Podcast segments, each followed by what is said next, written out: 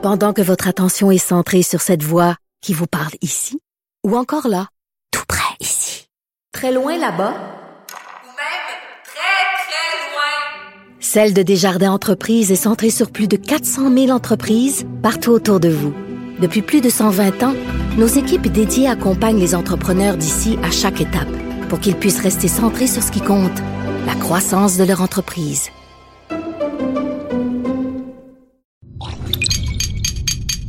Cube Radio.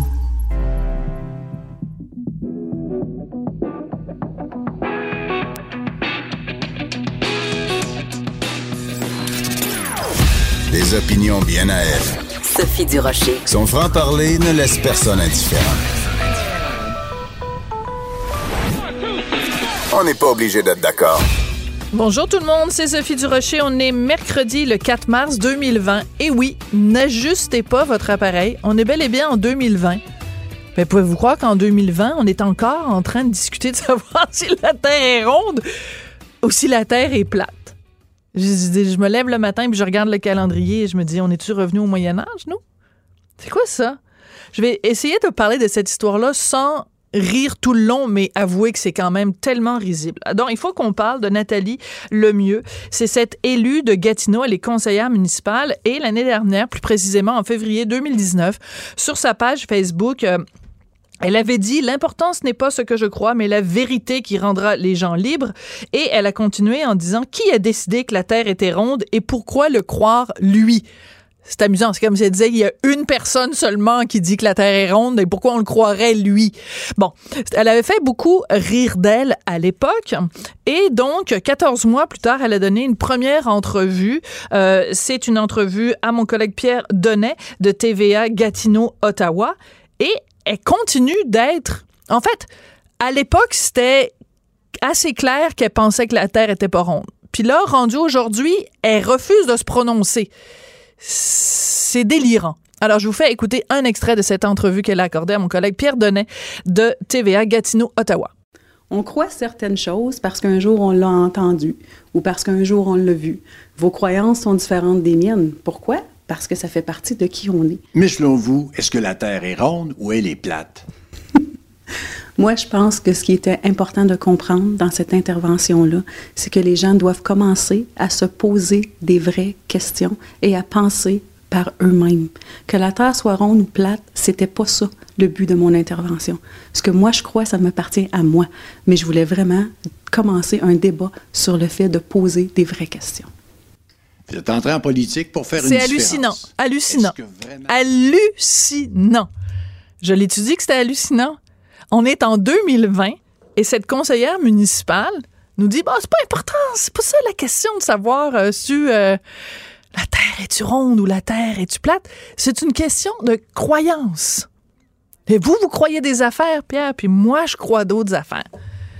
C'est-tu possible? Et le plus intrigant ou le plus fâchant, selon moi, c'est quand cette conseillère municipale, Nathalie Lemieux, donc, nous dit qu'il euh, n'est pas exclu qu'elle brigue le poste de, pour devenir mairesse de, Gatineau. Et elle dit, ben, ce serait important qu'il y ait une femme à cette place-là.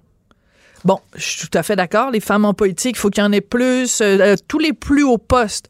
Mais utiliser cet argument-là dans la bouche de cette femme-là qui nous tient des propos si ridicules, si risibles, c'est absolument. Ça n'a aucun sens. Ça n'a ni queue ni tête. Parce que, Madame Lemieux, l'important à la mairie de Gatineau, c'est pas qu'il y ait une femme ou qu'il y ait un homme ou qu'il y ait quelqu'un de non-binaire ou qu'il y ait une personne transgenre. On s'en tape.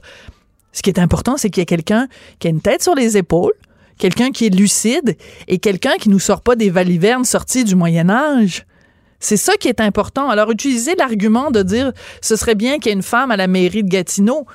Oui, comme à la tête de toutes sortes d'endroits, serait bien qu'il y ait une femme. Mais certainement pas quelqu'un qui tient des propos aussi ridicules. Alors, euh, ça m'a fait penser quand j'ai euh, vu ça que, que j'en revenais pas qu'en 2020, on soit encore en train de se poser des questions sur est-ce que la Terre est ronde ou la Terre est plate. Ça m'a fait penser, et je vois que mon collègue Antoine Robitaille aussi, euh, il y a les mêmes références culturelles que moi. Ça m'a fait penser à cette très belle chanson interprétée par Monique Lérac. Pour cet amour, on en écoute un petit extrait.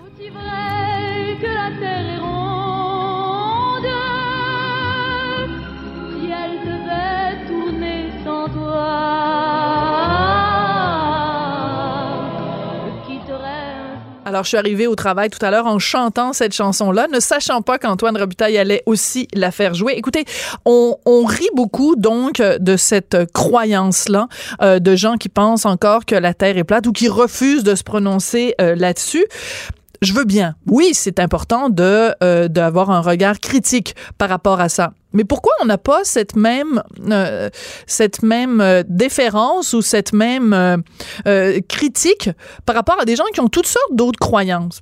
Des gens peuvent avoir des croyances qui nous paraissent ridicules, mais parce que ce sont des croyances religieuses, on dit rien. On dit rien. Par exemple, quand il y a des gens qui pensent que la Vierge Marie, ben, l'Immaculée Conception, le buisson ardent, des gens qui pensent que Mahomet est monté au ciel sur un cheval ailé, des gens qui pensent que euh, ils vont vivre dans le péché si entre le coucher du soleil le vendredi soir et le coucher du soleil le samedi soir, ils touchent à l'électricité. Ça, ce sont des croyances. Mais est-ce qu'on peut dire qu'on trouve ces croyances-là bizarres ou que ça nous met un sourire sur le visage, qu'on peut trouver ça étrange? Ben non, la seule croyance dont on a le droit de rire, c'est quelqu'un qui croit que la Terre est plate ou qui refuse de se prononcer là-dessus. Alors, tant qu'à comparer des croyances, je pense qu'il faut revendiquer le droit de, de, de rire ou de, de se moquer. On a le droit quand même en 2020 de se moquer de toutes sortes de croyances. Alors quand j'ai vu ça, que la conseillère municipale de Gatineau, Nathalie Lemieux, refusait toujours d'admettre que la Terre est ronde, alors que ça fait quand même 14 mois, elle a eu le temps d'y penser depuis, elle a eu le temps de consulter une couple de publications scientifiques là, pour se rendre compte que c'était pas juste une seule personne qui disait que la Terre était ronde. Quand je vois ça, je pousse un grand. Ben voyons donc.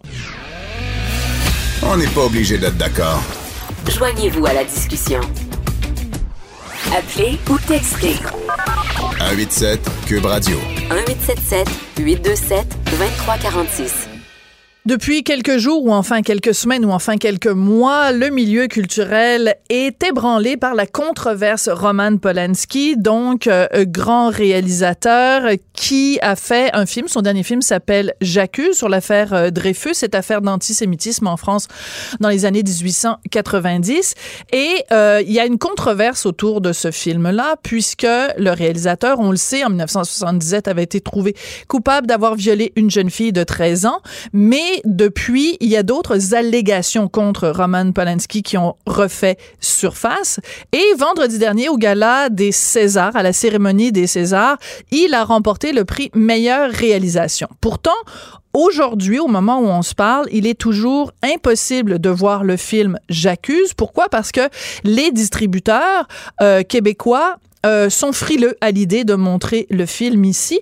Pourquoi? Ben, on va en parler avec Louis Dussault. Il est président de Cafilm Amérique. Bonjour, Monsieur Dussault, comment allez-vous? Oui, bonjour, je vais très bien, merci. Oui, alors écoutez, je vous pose la question. Il y a, euh, au moment où on se parle, euh, plus d'un million de Français qui ont vu le film. 66 000 Belges, 500 000 Italiens, 75 000 Israéliens, 115 000 Polonais. Le film a été acheté pour être montré au Mexique, en Allemagne, en Russie et en Turquie. Qu'est-ce qu'ils ont, eux, que nous, on n'a pas? Ben, écoutez, euh, quoi dire, euh, moi je l'ai vu le film, évidemment. C'est euh, c'est un, grand film. D'ailleurs, euh, c'est d'après le texte de de- d'Émile Zola, euh, J'accuse, publié dans l'Aurore à l'époque, qui a coûté d'ailleurs la vie à Zola. C'est euh, le film, c'est vraiment euh, euh, comment a débuté en Europe toute la campagne d'antisémitisme qui Mhm. va mener à, à l'élection de Hitler et la Shoah et tout. C'est un film extrêmement important. Ça, il n'y a aucun doute là-dessus. C'est pas le film, c'est pas le film le problème c'est l'auteur. Et moi, je, à Coffin Amérique, euh, on se, moi, je me solidarise avec euh, mes consoeurs, euh, actrices françaises, réalisatrices. Trois des quatre films français qu'on a sortis au Québec, d'ailleurs, sont réalisés par des femmes françaises. D'ailleurs, je connais bien Adèle Haenel aussi, qui a passé une semaine au Québec il y a deux ans pour la promotion du film dans lequel elle jouait les combattants. Euh, Oui, mais qu'est-ce que ça nous dit sur les raisons pour lesquelles... Avec, avec Ouais. mes concerts, point à la ligne. C'est pour ça que moi, comme président de Coffee Amérique, et ici au bureau, on en a parlé aussi, euh, mes deux euh, mes deux collègues féminines et ma blonde et mes deux filles. pour tout ça, je, je toute la, la, la, la campagne MeToo, je, je me solidarise et je n'achèterai pas le film tout simplement. Euh, c'est Mais- une décision de, de- culturelle et d'affaires en même temps. D'accord. Bon, moi, je, je suis prête à entendre votre point de vue, mais il faut que vous me l'expliquiez clairement, Monsieur Dussault, que vous en ayez parlé avec, euh, que vous en ayez parlé avec votre blonde et vos filles. Je trouve ça formidable. Mais qu'est-ce que ça me dit moi sur le fait que euh, votre blonde et vos filles font en sorte que moi, Sophie Durocher, et tous les gens au Québec, on ne peut pas voir ce film-là, alors que je le répète, 66 000 Belges, 500 000 Italiens, 75 000 Israéliens, 115 000 Polonais, le Mexique, l'Allemagne, la Russie, la Turquie et la France. Le film a été vu, vu par un million de personnes dans neuf pays. Pourquoi le Québec est une terre différente et réfractaire au film J'accuse? Pourquoi nous, on n'a pas le droit de voir ce film-là que tous ces gens-là ont vu? Au nom de quoi vous nous empêchez de voir ce Euh, film? Je pense qu'il n'y a pas d'acceptation sociale. Euh, vous, vous, avez- je pense que vous iriez sans doute voir le film sans problème, mais je suis pas certaine, certain que, que l'ensemble des Québécoises et des Québécois euh, euh, seraient d'accord avec ça. Euh, Mais, qu'est-ce qui vous fait savez, dire ça? Qu'est-ce qui vous fait dire ça. Monsieur Dussault? Qu'est-ce Ben, qui vous fait dire? Vous avez fait un sondage au Québec? Vous avez fait un pas- sondage qui vous montre qu'au Québec, il n'y a pas d'acceptation sociale. Mais c'est basé sur quoi quand vous dites qu'il n'y a pas d'acceptation je, je suis, sociale? euh, je suis distributeur de films, donc je, je, je, sais où est le marché, je comprends le marché et je suis certain que ça ne fonctionnerait pas. Ben, de toute façon, vous savez, je suis pas le seul distributeur. hein. Tous les Mais autres non, bien distributeurs ne veulent pas l'acheter et il n'est pas sorti aux États-Unis non plus. Alors, c'est pas qu'au Québec que le, le public ne pourra pas le voir. Ça sera, c'est le même cas aux États-Unis pour les mêmes raisons. Euh, le, le- le public avec euh, aux États-Unis l'affaire Weinstein qui, qui peut être qui peut être comparable à, l'affaire Polanski en France. Euh, donc il y a pas. D'ailleurs, même les films de Woody Allen ne sortent pas aux États-Unis. hein. OK, mais ça, c'est intéressant. Alors, ça, c'est intéressant. Vous faites un parallèle avec l'affaire Weinstein. Ça, je trouve ça intéressant. Donc, ça veut dire que euh, parce que lui est producteur de certains films, est-ce que ça veut dire qu'à ce moment-là, ces films-là, euh, à la lumière de MeToo et à la, à la lumière des accusations euh, que- portées contre lui, qu'on de- ne devrait plus, par exemple, voir les films de Tarantino parce qu'ils ont été produits par Harvey Weinstein? Ben ça, c'est une bonne question que vous posez. Ben oui. Eh Bon, ils sont sortis les films de Tarantino ici, de toute façon. Bon, Ben, les vieux films de Euh, Polanski aussi deux sont sortis. J'en sais rien. Mais moi, ce que je sais, c'est concernant J'accuse, c'est clair et net que euh, Louis Dussault, quand filme l'Amérique, nous n'achèterons pas les droits de ce film-là. C'est aux autres distributeurs québécois de se prononcer pour savoir si eux vont le faire. Mais de toute manière, euh, ça se passera pas avec nous. Euh, c'est clair et net, je l'ai dit à, l'entrevue au devoir, je l'ai dit euh, chez Anne-Marie Dussault et euh, je le redis, je, je persiste et signe. Euh, Je comprends, raisons Dussault, mais moi, ce que je vous donne aujourd'hui, au, au mouvement MeToo. Mais ce que je vous donne aujourd'hui, c'est l'occasion de vous expliquer. Donc, de nous expliquer pourquoi vous avez dit que ce film-là était contre MeToo. Qu'est-ce qu'il y a dans le J'accuse qui est contre MeToo? Justement, c'est ce que j'ai dit, c'est qu'il ne s'agit pas du film. J'ai expliqué pourquoi ça, ça demeure un grand film. De toute manière, il va sortir en DVD bientôt. Les gens vont pouvoir le commander à la FNAC directement. Le, le film, il n'est pas... Personne... euh, tout le monde peut le voir si on veut le film, là, soit en DVD, soit autrement. Et il va se voir euh, de toute manière au Québec. C'est pas parce que moi, je ne l'achète pas que... Non, je comprends. ne- Ben, c'est sûr que moi, le 18 mars, je vais être la première, je vais me mettre en ligne, puis je vais euh, acheter, en effet, le DVD de J'accuse. Moi, ce que j'essaie de comprendre, c'est comment on est passé de d'une société, qui est la société québécoise, où on avait une, une liberté de conscience, où on avait une liberté d'expression, où on avait une liberté créative, où on disait, par exemple, euh, il y a euh, 40 ans de ça, on va présenter une pièce qui s'appelle Les Fées ont soif, puis que même s'il y a des manifestants devant euh, le théâtre du Nouveau Monde, c'est pas grave parce qu'on veut que les gens puissent s'exprimer et que les, les, les- le public ait le choix d'aimer ou pas une pièce, mais on la présente et c'est aux gens de décider. Comment on est passé des Fées ont soif C'est pas à la même chose. C'est pas la même chose. Ah non? que- Expliquez-moi. en 87, les moi, j'ai curés ont changé de bar. Les curés Non, ont changé de euh, bar. euh, moi, je vais vous en parler justement des curés. Euh, en 87, 1987, moi, j'ai acheté La Loi du désir de Pedro Almodovar. C'était le premier film d'Almodovar qui venait en Amérique du Nord. OK. Euh, il y a eu une projection de presse à, à Trois-Rivières, à Ciné Campus. On m'a téléphoné pour me dire, ben Louis, excuse-moi, euh, les journalistes ont vu le film, c'est scandaleux, on ne passera pas le film. Pourquoi? Euh, le film a quand même joué à Montréal dans certains cinémas et il n'a pas été vendu à la télé. La télé l'a refusé parce que c'est un film. euh, on était en pleine époque homophobe. Euh, donc, euh, aujourd'hui, il n'y aurait pas ce problème-là parce que la société, justement, a évolué. Par contre, en 87, personne ne parlerait de Polanski puis son film sortirait en salle. Parce que euh, il n'y avait pas cette vague MeToo, des, puis le, viol et tout ça, on n'en parlait même pas. Mais aujourd'hui, c'est le contraire qui se passe. C'est un film où le, le, le- le réalisateur est euh, euh, sur lequel il y a des rumeurs de viol, etc. Puis il y a une vague MeToo. Mais vous avez dit le mot, Louis, pas, mais un des rumeurs?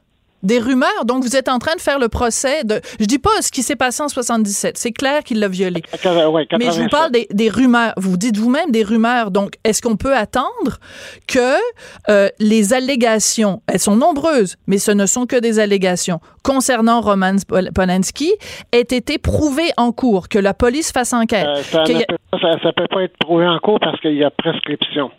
Ben alors, donc, vous, vous, vous considérez que vous, vous, vous, vous êtes juge. Vous jugez Non, que Roman non, non. Polanski est coupable? Je juge pas. Moi, je, je- j'ai dit que j'étais solidaire euh, des concerts euh, de la vague MeToo. Je, je ne juge pas, je n'en sais rien. Et ça serait bien qu'on puisse le savoir, effectivement. Mais si vous en savez la, rien- La, la loi, il faudrait que la France Incroyable. change sa loi de la prescription, euh, tout simplement. Et qu'à ce moment-là, il puisse être jugé. Mais, mais j'essaie de comprendre. Pourquoi quelqu'un qui est en France ou qui est en Italie ou qui est en Israël peut sortir de chez elle euh, et aller au cinéma, payer un billet pour aller voir J'accuse de Polanski et se faire sa propre opinion. S'il y a des gens qui ont un problème moral à aller voir ce film-là, et je les comprends, et c'est légitime. Mais pourquoi ces gens-là ont le choix et que au Québec, on n'a pas ce choix-là? Pourquoi? Au nom de Euh, quoi? moi, Pourquoi MeToo est... moi, je ne censure rien. Je ne suis pas l'État québécois. C'est pas moi la régie du cinéma qui donne les visas pour que les films puissent sortir en salle. Je suis un distributeur de films et j'ai décidé que je n'achetais pas ce film parce que je suis solidaire de mes concerts MeToo. Et C'est aussi simple que ça. Je le, ça quatre fois, je Mais, le répète. mais ça veut dire quoi une consoeur MeToo? Je comprends pas. À toutes, toutes celles qui sont. C'est une vague, là, une vague même mondiale actuellement. Euh, c'est, c'est- je peux rien ajouter de plus. Là.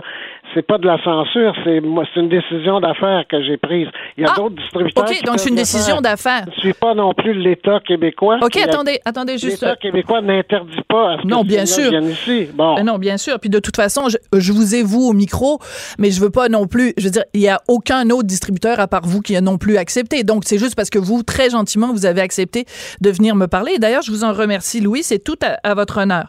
Mais vous venez de dire une chose qui contredit un petit peu, selon moi, ce que vous nous avez dit avant. Vous dites, c'est parce que euh, solidarité, les consoeurs MeToo et tout ça. Mais en même temps, vous me dites c'est une décision d'affaires. Donc je veux juste comprendre. Est-ce que c'est une décision morale, une décision artistique ou une décision d'affaires? C'est pas la même chose. Euh, si C'est les trois. C'est les trois. Euh, même si c'était une décision, c'est une décision d'affaires parce qu'à mon avis, ça ne marcherait pas.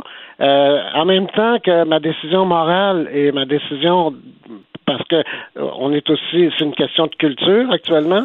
Euh, ces décisions-là sont appuyées aussi par une décision d'affaires. OK. Même Alors, si je voulais le prendre, même si je décidais que j'achetais le film, je suis persuadé que ça serait un gouffre financier parce que j'en aurais pas de vente télé. Euh, je ne pense même pas que les plateformes passeraient le film. Euh, bon, on serait coincé quelque part de toute façon. Certaines salles le prendraient bien, bien entendu. Je ne pense pas que les salles refuseraient le film, mais euh, je serais coincé par la suite parce que je n'aurais, je pourrais pratiquement pas financer l'acquisition. D'accord. Alors, dites-moi dans mais quelle façon, proportion. même pas pour cette raison-là, parce que même si je pensais que je ferais de l'argent, je le prendrais pas quand même. Pour les raisons, euh, pour des raisons morales, OK. effectivement. Alors, Louis, je vais vous poser la question. Monsieur Dussault, je vais vous poser la question clairement. Si on vous disait demain matin, vous prenez le film de, de Polanski, vous le faites jouer au Québec, les gens vont se ruer au cinéma, vous allez faire un million de dollars, même ça, vous diriez non, moi, je le fais pas par solidarité avec mes consoeurs MeToo? Exactement, exactement. Exactement. Je, je ne prendrais pas pour cette raison-là, mais de toute façon, ça ne serait pas le cas. Je ne pense pas qu'ici, il y aurait une vague que de, de, de public qui irait voir le film, même si le film n'a rien à voir avec, avec, euh, avec ce que fait l'auteur. Bien entendu, c'est pas comme Matsef qui. Euh, Non, et c'est dans ses livres, ça n'a rien à voir. Bon, d'accord. Ouais. Bon, en entrevue, l'autre jour à RDI, vous avez fait un parallèle entre J'accuse et Unplanned. Alors, juste pour récapituler, Unplanned, c'est- un film, en fait, un nanar, là, une espèce de navet euh, incompréhensible, euh, anti-avortement. C'est vraiment, c'est à peu près au cinéma ce que McDo est à la, est à la gastronomie, là. Bon, mais il a été montré l'année dernière au Québec dans les cinémas euh, Guzzo et dans les cinémas Cinéplex dans le reste euh, du Canada. Et vous avez fait un parallèle en disant, ben, il y, a- il y avait pas d'acceptation sociale pour ce Mais dans le cas d'Unplanned, les gens sont allés voir ou ne sont pas allés voir le film euh, parce que, mais on avait le choix. Le film a été montré, puis après, on avait le choix d'y aller ou pas, ou de trouver que c'était un nanar épouvantable ou pas. Dans le cas de, de je comprends pas. Euh, ce film-là, on nous l'avait offert. D'ailleurs, euh, c'est quelqu'un de Vancouver qui m'avait appelé. Oui, mais c'est pas- pas du si cinéma. On pouvait mettre un visa sur le film et tout. J'ai dit non, non, monsieur, euh, je suis pas intéressé. J'ai jamais Ouais. distribué un film qui, par- qui, qui est contre l'avortement, financé par des groupes évangélistes et tout. Jamais de la vie. Alors, c'est Guzzo qui l'a diffusé. Bon, euh, c'est, c'est- ça ne m'étonne pas. Il pensait faire un coup d'argent, je pense. Puis je pense qu'il est d'accord avec ça aussi, idéologiquement parlant. Non, c'est son affaire Ah, à vous, lui. vous, Moi, je vous, vous pensez savoir, vous pensez savoir la position de Vincent Goudzo sur l'avortement? C'est drôle parce que je l'ai interviewé Euh, je a- il y a à peu près un mois. Il y a à peu près un mois, puis il a défendu justement le droit des femmes de décider pour elles-mêmes. Mais bon, là, on s'éloigne du sujet. C'est que vous comparez Unplanned, dont c'est le sujet lui-même qui pose Ouais, problème, qui fait, qui Ouais. cause une controverse, alors que dans le cas de J'accuse, ça n'est pas ça. Et j'aimerais ju- juste une dernière question, Louis. Bon, Polanski, ça c'est pas son son, son dernier film c'est J'accuse et là il y a la controverse maintenant. Mais J'accuse euh, Polanski au cours des dernières années je pourrais vous étaler la nombre le nombre de de, de reconnaissances qu'il a eu euh, primé euh, aux Oscars euh, je pense c'était en 2003 euh, euh, primé euh, à Cannes président du jury à Cannes. C'est exactement le même homme on parle du exactement le même Roman Polanski en 2003 qui gagne aux Oscars que en 2019 ou en 2020. Qu'est-ce qui a changé dans la tête de Louis Dussault par rapport à Roman Polanski? Eh bien, j'étais en plus à Cannes quand tu l'as présenté le pianiste et je lui ai serré la main en descendant les marches. Alors, Et aujourd'hui, vous ne lui serreriez pas la main? Euh, Je, je ne connaissais pas toutes ces histoires-là qu'il y avait dans son placard. Voilà. Maintenant, on les connaît. Mais on les connaît. Mais sur, sur la base de quoi? Je, je- je fais Euh, juste la défendre la présomption euh, d'innocence d'un les- être humain. Les femmes, les femmes aujourd'hui ont décidé qu'elles parlaient. euh, ce qui n'était pas le cas il y a quelques années. C'est pour ça que je dis que c'est une vague, c'est une culture maintenant euh, où il y aura plus d'impunis. Euh, et si, euh, c'est- effectivement, il n'a pas été jugé, mais il y a suffisamment de témoignages qui peuvent, qui se corroborent d'ailleurs, et qui fait. Mais à partir de combien de témoignages, Louis, on décide que quelqu'un est coupable? C'est un seul, ça suffit hein, pour la loi?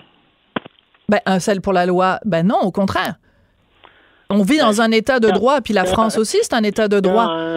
S'il y a une personne qui euh, qui accuse, ça suffit. Hein. On n'est pas besoin d'en avoir 300, mais là, il y en a beaucoup en plus. Ben, attendez deux secondes, Louis, je m'excuse, je suis complètement, je suis atterrée. Donc, euh, quelqu'un passe la porte de mon studio, vient s'asseoir devant mon micro et me dit Louis Dussault a fait telle, telle, telle affaire, ça suffit pour vous accuser? Puis vous n'aurez pas de problème avec ça, Louis. Non, non, c'est parce, que j'ai dit, regardez ce qui est arrivé avec Claude Jutras. Hein. La personne qui a parlé était même une personne anonyme. Mais là, c'est un petit peu exagéré. Là. On l'a déboulonné, ça n'a pas été très long. Alors, imaginez-vous Polanski ici. Donc, mais je- la- vous faites un parallèle avec Claude Jutras. Mais donc, vous dénoncez le fait qu'on ait déboulonné Claude Jutras, mais vous n'avez pas de problème à déboulonner Polanski. Ça n'a pas pris grand-chose pour Claude Jutras. Alors, Parlons du contexte social au Québec, là, Mhm. contexte social au Québec, l'acceptabilité sociale au Québec. Regardez le temps que ça a pris pour Claude Jutras. Alors, imaginez-vous, Polanski, si quelqu'un, autre que moi, décidait d'offrir le film aux salles de cinéma. Je ne pense pas que ça marcherait. Je pense qu'il y aurait des manifs devant les cinémas. Ah! Et, et pas Ah, pour ben le là, film. ben voilà. Ben Pas voilà. Il y aurait des manifs Pour devant le cinéma. C'est de ça que vous avez peur. Vous avez peur qu'il y ait des Ah, manifs ben, devant je- les cinémas. Ça, c'est. Moi, j'ai pas peur de ça. Si, euh, je- si c'était un auteur qui a des choses à dire. c'est- parce que Si j'étais au Brésil, par exemple, puis qu'un film brésilien est interdit par le pouvoir au Brésil, moi, je le sortirais en salle, même s'il y avait des dangers. Parce que c'est pas les mêmes contextes, là. Je veux dire, faut, faut pas tout mélanger, là. Je veux dire, c'est- c'est- si on parle d'un, d'un, d'un auteur euh, qui est accusé par plein de femmes de viol. Oui, il est Alors, accusé. Il ah. est, il est, il est accusé, mais il n'est pas accusé au sens de la loi. Les allégations n'ont pas été prouvées en cours, Louis. C'est simple pourtant. Je veux dire, c'est la même chose que pour, euh, pour Patrick Bruel. C'est la même chose. Elles ont porté plainte à la police. À ce que je sache, Patrick Bruel n'a pas été trouvé coupable dans une cour de justice. Il n'y a même pas d'accusation formelle déposée contre lui. Et pourtant, euh, Mario Fortin dit que quand il a montré le film dans lequel jouait Patrick Bruel, euh, donc Le meilleur est à venir, il y a des gens qui lui ont écrit en disant Qu'est-ce que t'as d'affaire à montrer un film avec Patrick Bruel? Mais j'hallucine, on est en 2020 et on Ouais. est en train de juger le- les gens, les lyncher sur la place publique. Je trouve ça désolant. Désolant, désolant, désolant. Victor, qui a acheté ce film, d'ailleurs, a dit dans Le Devoir qu'il l'aurait pas acheté, j'accuse. Bon. Ben, en tout Euh, cas. quand il avait- parce que quand il avait acheté le film de Patrick Bruel, il n'était pas au courant encore de ce qui s'était, de ce qui allait survenir. Donc, euh, probablement que s'il avait été au courant de ce qui était arrivé sur, euh, à propos de Patrick Bruel, il n'aurait pas acheté le film. Ben moi je trouve ça scandaleux. Je trouve ça déprimant parce qu'on n'est plus dans un état de droit. On juge les gens sur la place publique. Non, on les juge le matin. Ouais, Puis, non, euh, ouais, on les mais, trouve coupables à la fin de la journée. C'est une question. On a des principes. Ben parfait. Ben c'est pour ça que l'émission s'appelle On n'est pas obligé d'être d'accord. Merci Bon. beaucoup Louis Dussault, ça a été un plaisir de vous parler. Président de Cafilm Amérique, donc c'est un des distributeurs, ce n'est pas le seul évidemment, un des distributeurs qui refuse que vous, moi, notre voisin, notre voisine, notre fille, notre blonde, notre chum, qu'on puisse regarder ce film-là. Ben je vous dis, le 18 mars, moi je vais être en ligne puis je vais l'acheter. J'accuse. Pendant que votre attention est centrée sur vos urgences du matin, vos réunions d'affaires du midi, votre retour à la maison ou votre emploi du soir, celle de Desjardins Entreprises est centrée sur plus de 400 000 entreprises à toute heure du jour. Grâce à notre connaissance des secteurs d'activité et à notre accompagnement spécialisé, nous aidons les entrepreneurs à relever chaque défi pour qu'ils puissent rester centrés sur ce qui compte, le développement de leur entreprise.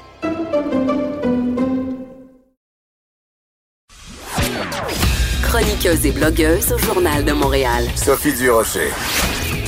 On n'est pas obligé d'être d'accord.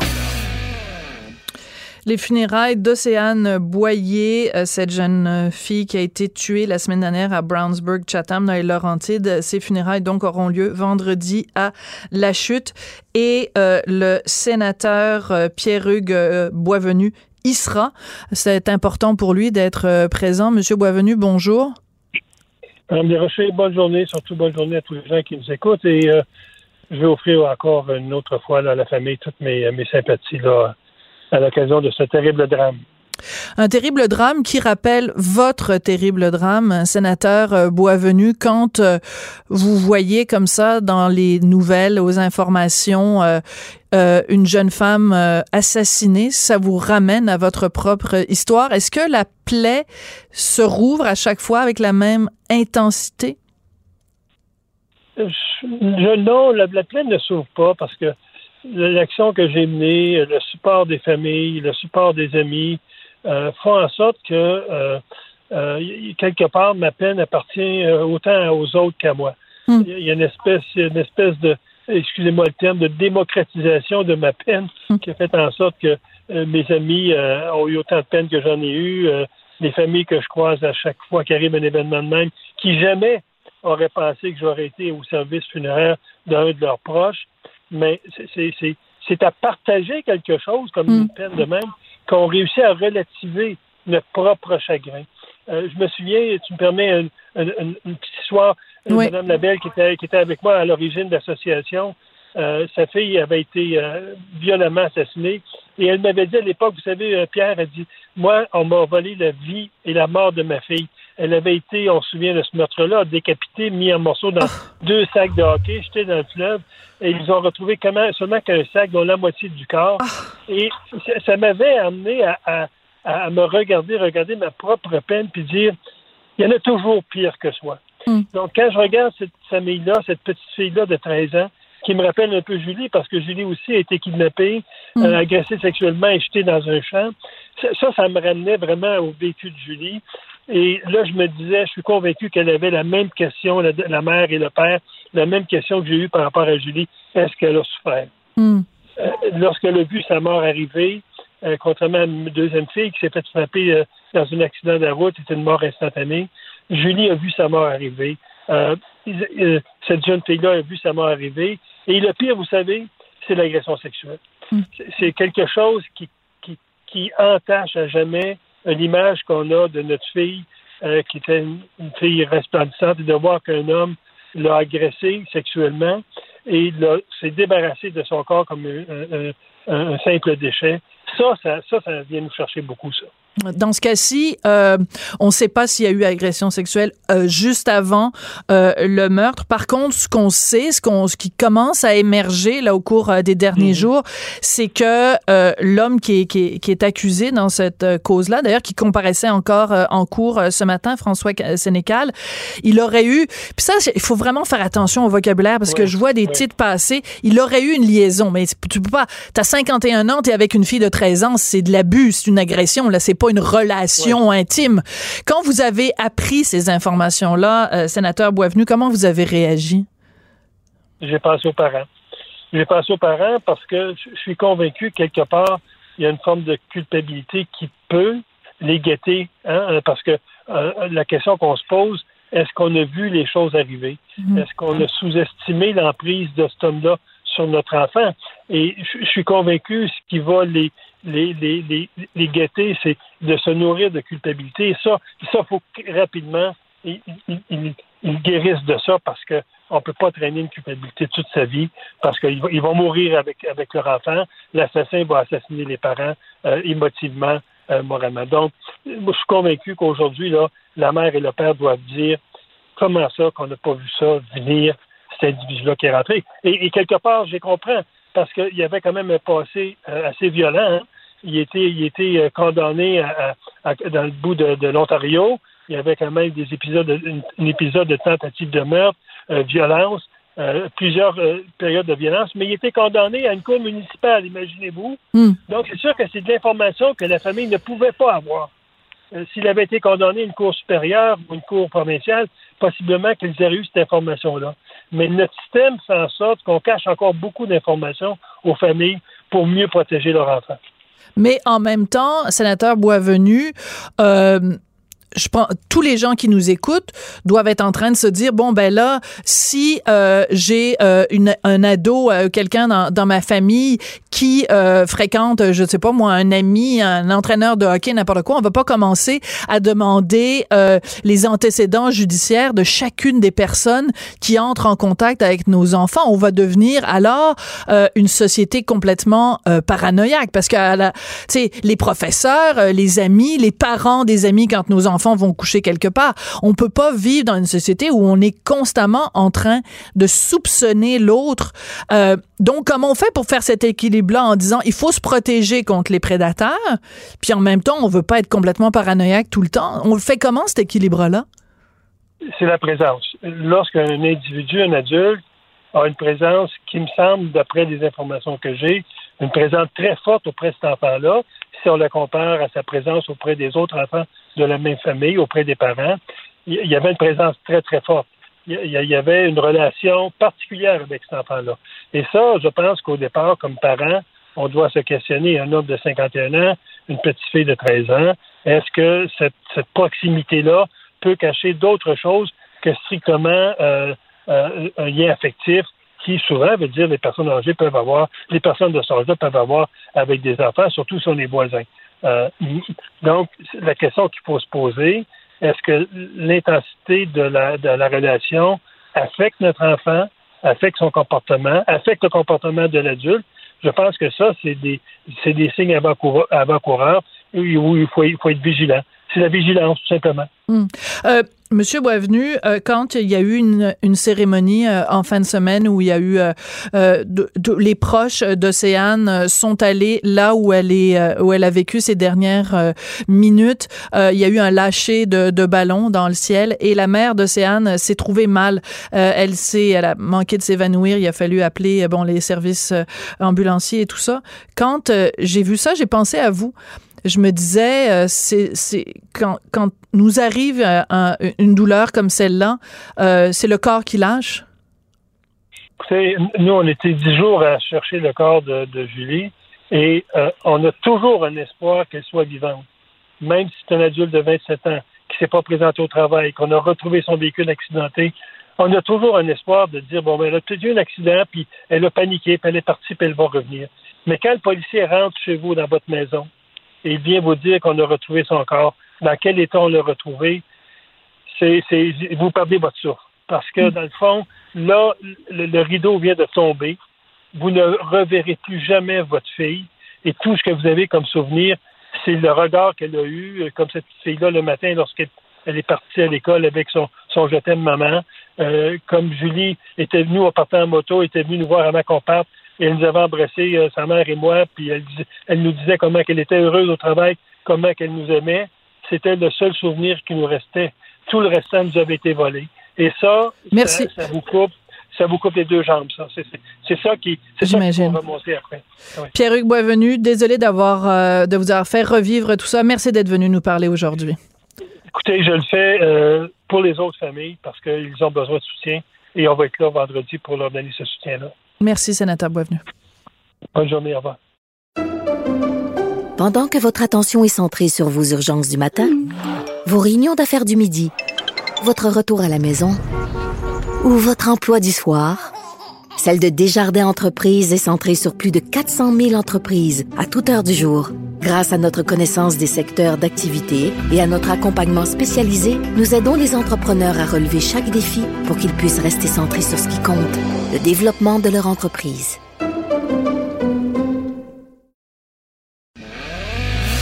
On n'est pas obligé d'être d'accord. Joignez-vous à la discussion. Appelez ou textez 187 Cube Radio. 1877 827 2346. Alors, ça commence à tomber comme des mouches. Encore un entrepreneur québécois dont on doit dire peut-être bientôt RIP. En tout cas, Louis Garneau qui se place sous la loi de la protection euh, de la faillite. Et euh, François Lambert qui se prononce régulièrement dans le domaine justement des affaires et dans le domaine euh, de l'entrepreneurship québécois vient de faire deux entrées Facebook à ce sujet-là. Ben, il a accepté très gentiment de venir en studio. Bonjour François. Bonjour Sophie. Euh, ça tombe comme des mouches. Qu'est-ce qui se passe avec les entrepreneurs euh, québécois? C'est quelles leçons qu'on n'a pas compris au Québec? Quelles erreurs qui reviennent constamment? Bien, il y a plusieurs erreurs. Si on regarde le, le cas de Louis Garneau en ce moment, parce qu'il fait les manchettes, quand on lit et on découvre, on le voit que c'est une succession d'erreurs par-dessus erreur, par-dessus erreur. Première chose, on ne laisse pas des comptes clients monter jusqu'à 32 millions. Euh, C'est quoi un compte client, François? ben, Parce que- les gens qui nous écoutent sont pas nécessairement toujours Non. au courant du vocabulaire. C'est important de bien, Ben, bien il, y a deux, préciser. il y a deux clients internationaux, Louis Garneau, selon les- ce que j'ai lu dans le journal. Ouais. Et euh, ces deux clients-là ont fait faillite. Donc, dans le fond, c'est que son linge. À quel moment qu'on qu'on avance du stock? Parce que normalement, si tu m'achètes quelque chose, moi, je vais te le vendre. Je vais- Ouais. Tu vas me le payer avant que je te le donne. Normalement, ça fonctionne comme ça. Si j'ai pas trop confiance en mon produit ou mon produit se vend moins, je dis Sophie, fais-moi confiance, tu me le paieras plus tard. C'est quoi? Prends mon stock, là, tu me le paieras plus tard. Donc, les entrepreneurs, souvent au début, on va faire on va faire ça parce que les gens disent non, moi, j'achèterai pas ton stock, il se vendra pas. Donc, on a confiance Mhm. et on prend des risques énormes. Donc, il semblerait qu'il aurait pris deux risques énormes avec deux clients qui ont fait faillite, qui ont monté sa facture, entre autres. Là, 32 millions, c'est énorme. c'est énorme. Donc, ça- c'est sûr que n'importe qui qui perd 32 millions, euh, Ça fait mal au ça portefeuille. fait mal au portefeuille.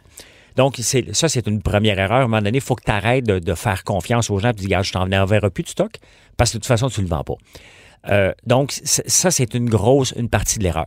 L'autre partie d'erreur, que, ben, après avoir écrit ces textes-là, que c'est pas dans mes textes, notre fils est peut-être pas la meilleure succession. Et Louis Arnaud a, a mis son fils comme directeur général. Et après avoir écrit ces textes-là, j'ai eu beaucoup de gens qui m'ont écrit pour me parler que c'était peut-être pas l'idée du siècle. Et d'ailleurs, Louis Garneau l'a remercié dernièrement au mois de janvier pour reprendre éventuellement la place.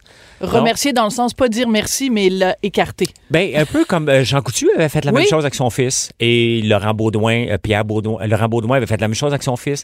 Donc, on voit que notre fils est peut-être pas la meilleure chose. hein. Ça n'a pas marché avec Jean Coutu, ça n'a pas marché avec Baudouin.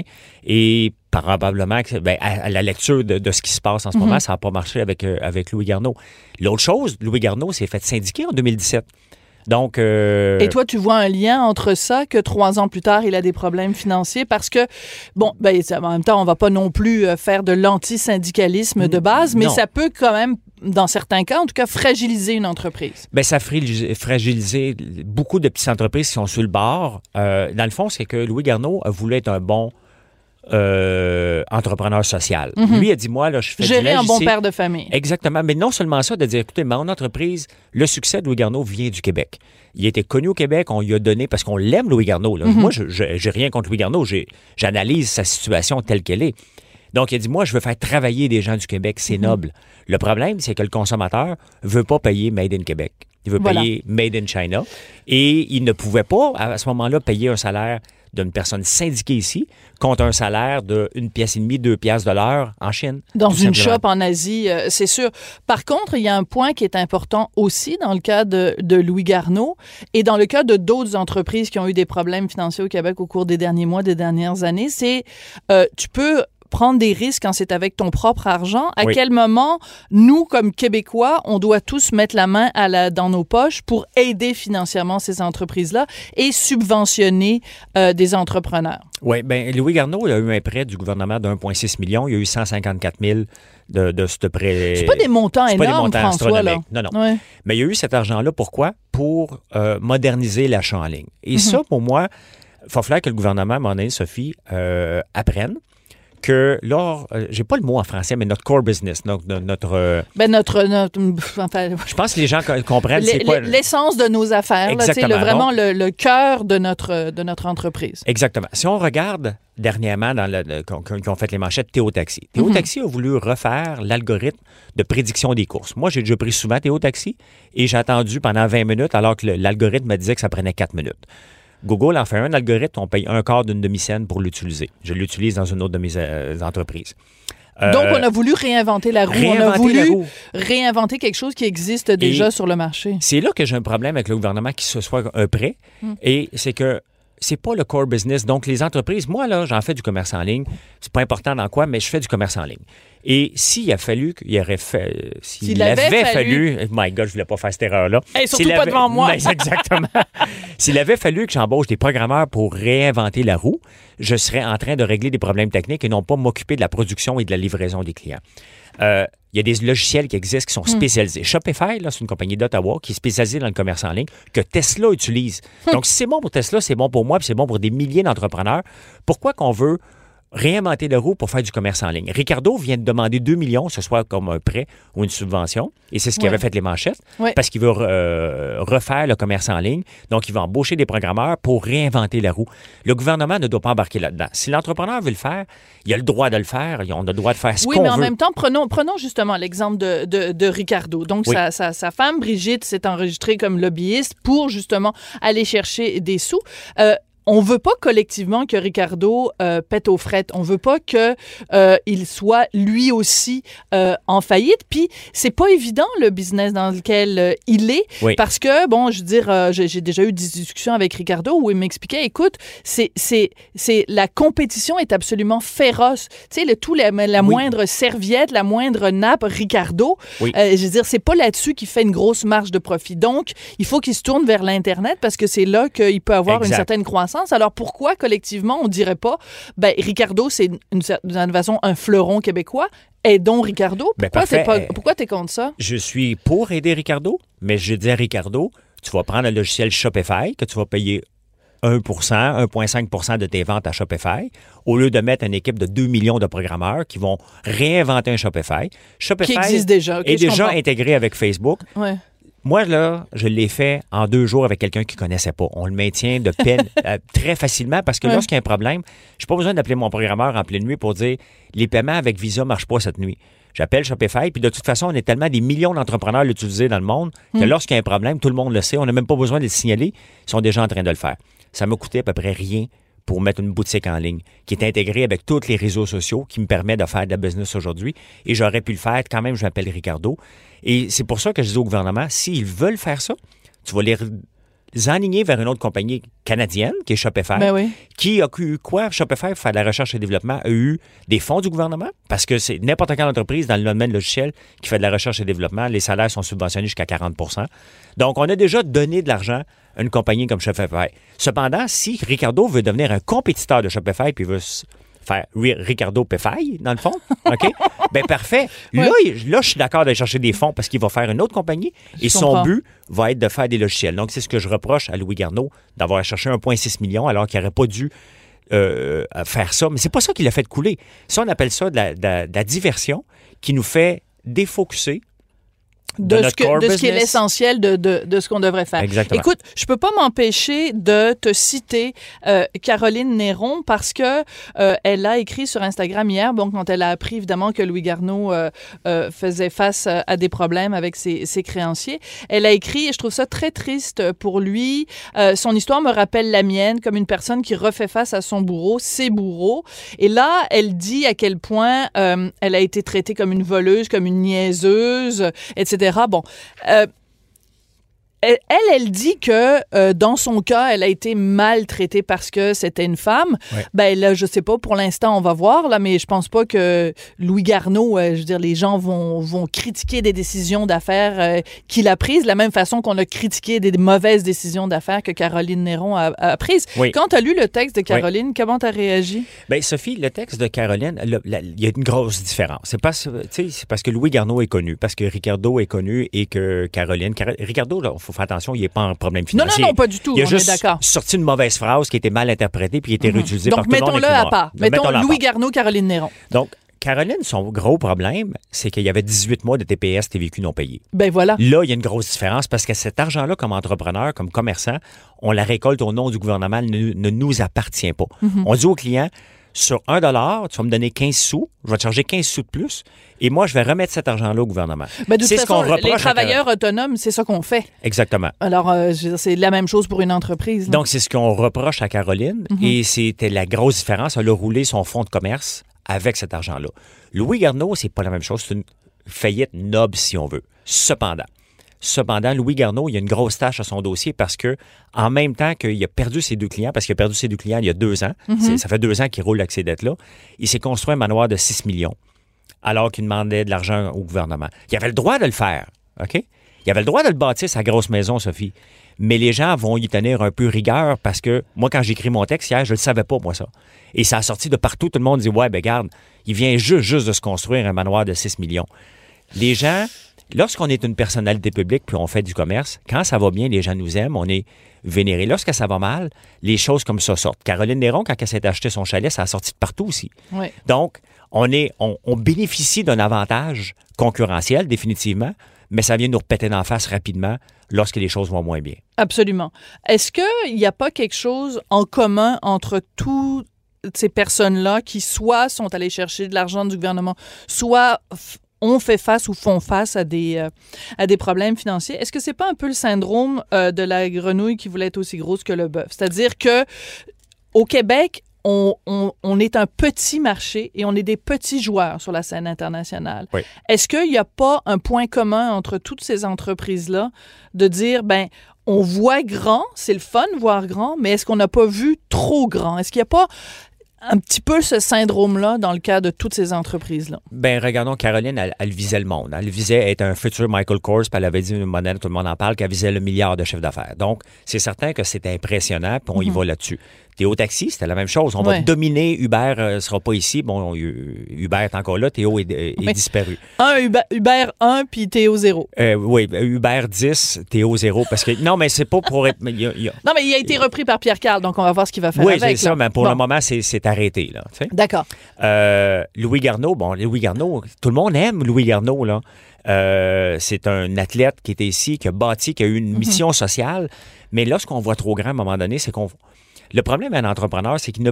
c'est soit qu'il avance ou qu'il recule. Donc, on Mhm. peut jamais euh, euh, faire du surplace, dire j'en ai assez. Tu recules à ce moment-là, il y a quelqu'un d'autre qui prend ta place. Mais sauf qu'il a peut-être vu trop grand, trop vite.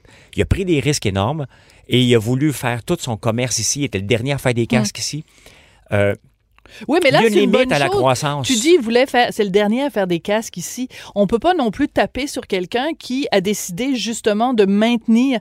Tu sais, c'est tellement facile en 2020 de dire, ben là, il y a quelqu'un qui est, qui est prêt dans une usine, un enfant avec des petits doigts qui est capable de, de faire euh, des casques pour euh, 25 sous. Ben, il y a quelque chose de noble quand même de dire, ben regarde, moi, je vais continuer à utiliser les travailleurs québécois, je vais faire les choses dans les normes, je vais faire des produits de qualité. Oui. Toi, ce que tu réponds, j'imagine, c'est oui, mais le, le public québécois est pas capable, est pas prêt à payer plus cher pour cette, euh, cette valeur ajoutée-là. Ben, c'est parce que cette valeur-là ça vient partie de ton histoire. Faut que tu la répètes constamment, constamment, constamment. Faut que tu répètes que tu crées de l'emploi ici, que chaque Mm. dollar dépensé ici ramène 2,5 dollars versus un dollar qui part à l'étranger. Faut que tu racontes ton histoire. Mais à ce moment-là, il n'est pas en train de développer des nouveaux produits. Le- le- à la fin, là, moi, quand je regarde, je vais m'acheter un casque de vélo. Je regarde, est-ce que le casque est beau? Ah oui, il est beau, Louis Garneau. 275 pièces.